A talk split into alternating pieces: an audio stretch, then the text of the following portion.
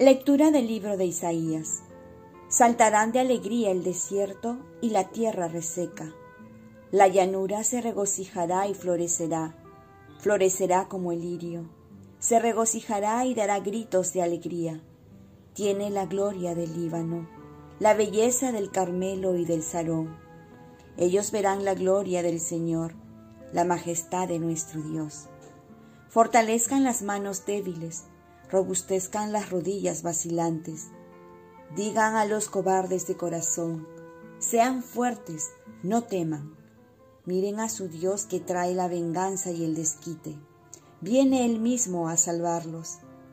Entonces se despegarán los ojos del ciego, los oídos del sordo se abrirán, saltará como un ciervo el cojo, la lengua del mudo cantará porque han brotado aguas en el desierto, torrentes en la llanura. El desierto será un estanque, lo reseco un manantial. En la guarida de los chacales brotarán cañas y juncos. Cruzará por allí un camino cuyo nombre será Pía Sacra. No pasará por ella ningún impuro, ni los necios vagarán por ella. No habrá por allí leones, ni se acercarán las bestias feroces sino que caminarán los redimidos.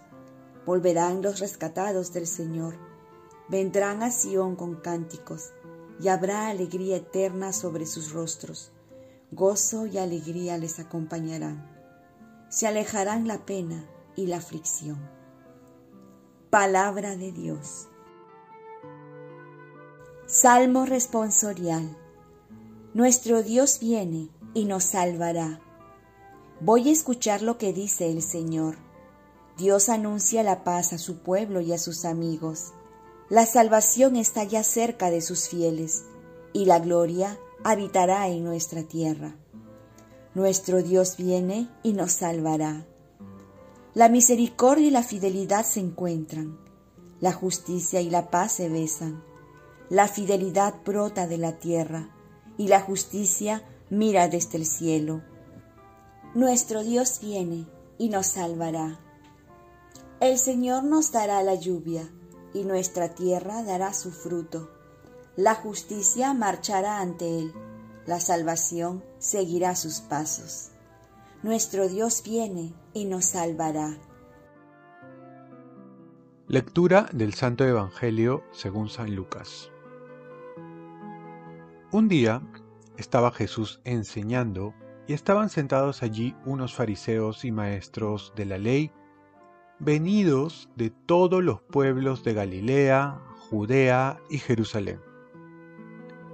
Y el poder del Señor lo impulsaba a curar. Llegaron unos hombres que traían una camilla a un paralítico y trataban de introducirlo para ponerlo delante de Jesús.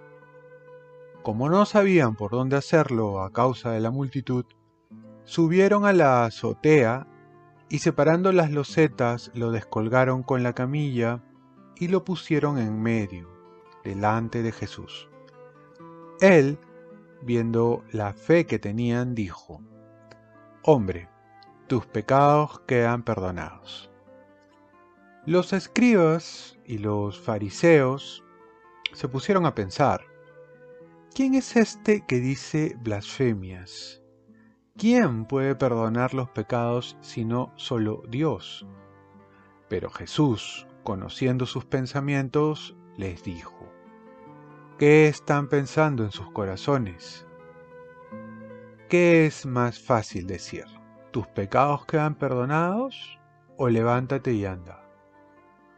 Pues para que vean que el Hijo del Hombre tiene poder en la tierra para perdonar los pecados, dijo al paralítico, a ti te digo, ponte en pie, toma tu camilla y vete a tu casa.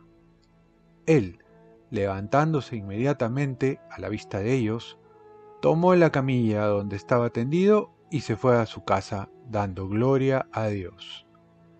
Todos quedaron asombrados y daban gloria a Dios, diciendo, llenos de amor, hoy hemos visto cosas admirables. Palabra del Señor. Paz y bien. Dios nos sana y también nos salva. En este tiempo de pandemia, ¿cuántos anhelan la curación física? Y es natural que todos deseamos estar sanos.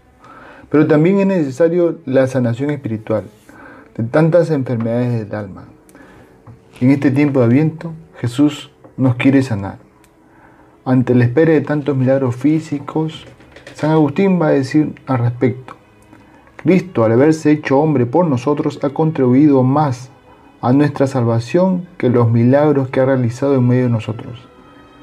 El haber curado las enfermedades del alma es más importante que el haber curado enfermedades del cuerpo destinados a morir.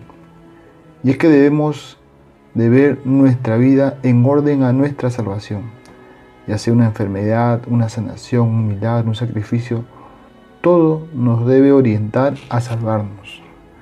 Aquí vemos que lo primero que hace Jesucristo es sanar el alma a través del perdón.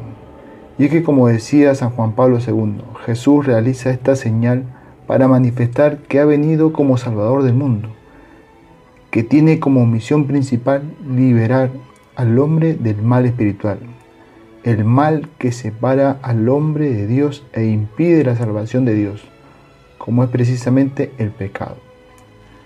Por eso en este tiempo es tiempo para ser perdonados y también para perdonar, ya que en muchos lugares ahora se está dando el sacramento de la confesión. Recibir el perdón de Dios es una magnífica oportunidad de recibir su misericordia para que nos sane. Y recordar que Jesús vino al mundo para salvarnos. Y esta es la alegría del tiempo de Adviento.